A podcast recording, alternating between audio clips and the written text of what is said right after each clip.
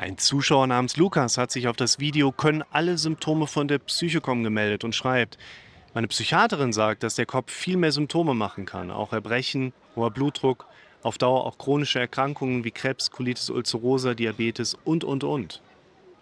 Wenn wir jetzt mal davon ausgehen, dass die Psychiaterin das eins zu eins so gesagt hat, dann würde man ein gutes Beispiel dafür haben, wie wichtig es ist, ein gewisses politisches Zungenspitzengefühl gerade im therapeutischen und medizinischen Rahmen zu haben. Wer weiß, wie auch immer sie das formuliert hat, so ganz Unrecht hat die Psychiaterin da nicht. Ich finde aber auch, dass man jetzt natürlich sehr stark nochmal darauf aufpassen muss, mit welchen Suggestionen schmeißt man so um sich drumherum. Die Psychiaterin hat es jetzt in einem 1 zu 1 Kontext gesagt. Der Kommentator hat aber diese Botschaft jetzt über diesen Kommentar in die Welt verbreitet, könnte man sagen. Und damit könnten es möglicherweise auch Menschen lesen, die über eine solche Nachricht jetzt ziemlich ängstlich bis panisch werden könnten.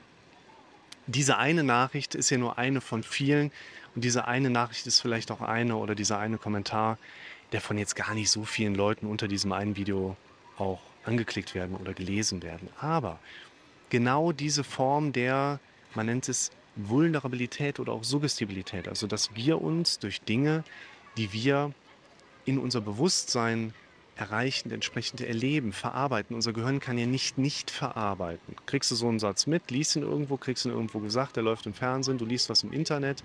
Ne, du hast so typischerweise irgendein Symptom, googelst mal in diesem Internet danach und zack. Da haben wir relativ schnell ein relativ großes Problem, was wir damit bekommen. Und dass der Kopf eine ganze Menge an Symptomen erstellen kann, das wird ja eigentlich in dem Moment schon absolut ersichtlich, wo man sagt, dass der Kopf ja eigentlich nichts anderes ist als Teil des Körpers. Warum? Und vor allen Dingen es ist ja auch nur die Schaltzentrale. Ja? Die Beschwerden, die jetzt hier mit angedeutet werden, es gab früher mal eine Umschreibung oder Bezeichnung, es ist schon etwas veraltet, der sogenannten Holy Seven, wo man mal den vor allen Dingen psychosomatischen Verarbeitungsprozessen auch so Sachen wie Neurodermitis, äh, Hypertonie, also hoher Blutdruck, Colitis ulcerosa, Ulcus ventriculi, Ulcus duodeni, Magengeschwür, Darmgeschwüre, so zugeschrieben hat. Das ist alles schon ein bisschen überholt, wo man auch sagt, die Zusammenhänge zwischen Kopf und Körper, die sind jetzt doch so ein bisschen etablierter und vorangeschritten. Also mal ein Beispiel. Man hat früher geglaubt, dass Walnüsse einfach gut fürs Gehirn sind weil die Menschen mal bei zufälligerweise aufgeknackten Köpfen gesehen haben, dass das Gehirn eine ähnliche Form hat wie eine Walnuss. Und daraus kam dann der Rückschluss, Walnüsse sind gut fürs Gehirn.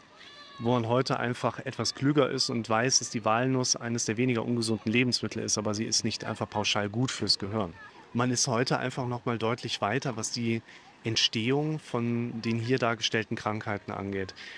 Ich werde zum Beispiel letzten Tage sehr oft gefragt, auch von meinen eigenen Kindern hier jetzt, ähm, ist dieses Lebensmittel da gesund oder ungesund? Und die Ernährungswissenschaftler streiten sich ja auch immer so von Hause aus ganz gerne mit sich selber und anderen. Und ich habe das jetzt meinen Kindern mal versucht so darzulegen, um die aktuellen Ernährungsstudien im Querschnitt zu zitieren. Es gibt eine Bandbreite bei Lebensmitteln zwischen ungesund und sehr ungesund. Und ungesund heißt nicht gleichzeitig schlecht für unseren Körper. Die Dosis macht es und unser Körper braucht in der Regel immer ein Cocktail. Also das Superfood gibt es sowieso nicht. Und unser Körper braucht in der Regel auch einen Cocktail einfach aus verschiedenen Dingen, die den Körper im Grunde genommen, das ist das sogenannte Hormesis-Prinzip. Wer neugierig ist, der schaut mal in meinem Kanal unter dem Begriff Hormesis nach, dass unser Körper einfach ein Stück weit eine schädigende Herausforderung braucht, um sich überproportional selber zu reparieren. Und in dieser Reichweite zwischen, das ist halt jetzt wirklich nicht gesund, wenn du es in Maßen isst und wenn du viel davon konsumierst, bis hin zu ungesund. Warum sage ich das? Weil eben nicht bewiesen wurde, dass Krebs aus negativem Denken heraus entsteht. Also dein Kopf kann nicht einfach Krebs machen. Es gibt vielleicht die Möglichkeit, dass wir einmal sagen, wir alle hätten ganz gerne durch unser Handeln und unser Verhalten einen Benefit, sodass wir uns aktiv wohlfühlen und aktiv gesünder sind oder uns aktiv auch gesund empfinden. Nur dieses Verhalten oder auch diese Form von Ernährung gibt es in der Regel nicht. Also jetzt nicht im Sinne von, du isst ein Superfood, versuchst zu beobachten, ob es dir besser geht und es geht dir tatsächlich besser. Wir wollen ganz gerne beobachten, ohne zu sehen. Wir wollen, dass unsere Symptome weggehen, obwohl wir sie weiterhin beobachten. Und das kann so nicht funktionieren. Deshalb würde ich hier diesen Kommentar so ein bisschen den Wind aus den Segeln nehmen wollen, beziehungsweise vor allen Dingen in der Reaktion von einigen Leuten, die das so lesen könnten. Der Kopf macht, das ist meines Erachtens nach wissenschaftlich nicht erwiesen, dass es da einen Zusammenhang gibt, der Kopf macht keinen Krebs. Krebs ist eine Mischung aus deinem Lifestyle und einer gewissen Portion Pech.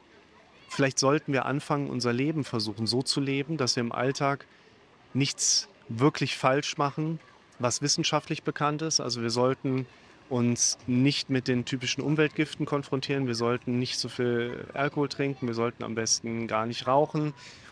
Und dann einfach unser Leben leben. Und wenn wir dann Krebs bekommen, war es Pech. Und wenn wir keinen Krebs bekommen, haben wir halt kein Pech gehabt, so nach dem Motto.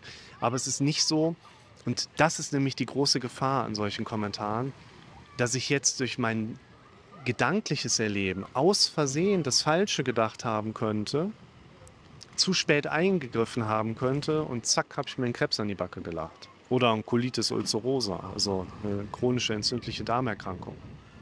Da gibt es andere auslösende Faktoren und trotzdem sollte ich natürlich anfangen, Dinge in meinem Leben zu bearbeiten und entsprechend auch zu korrigieren im Zweifel. Also einmal, lasst euch das gesagt sein, ihr könnt nicht jetzt in dem Sinne aus Versehen an das Falsche denken und würdet dramatische Folgen daraus bekommen. Was aber viel wichtiger ist, ist natürlich trotzdem immer wieder auch zu hinterfragen, was sind denn da eigentlich den ganzen Tag die Inhalte meiner mentalen Ebene? Womit beschäftigt sich denn mein Kopf? Worauf ist denn denn eigentlich die ganze Zeit gerade so trainiert? Und natürlich ist es dann nachher so, wenn du über längere Zeit deinen Kopf auf sich selber überlässt und er dann mit der Zeit entsprechend auch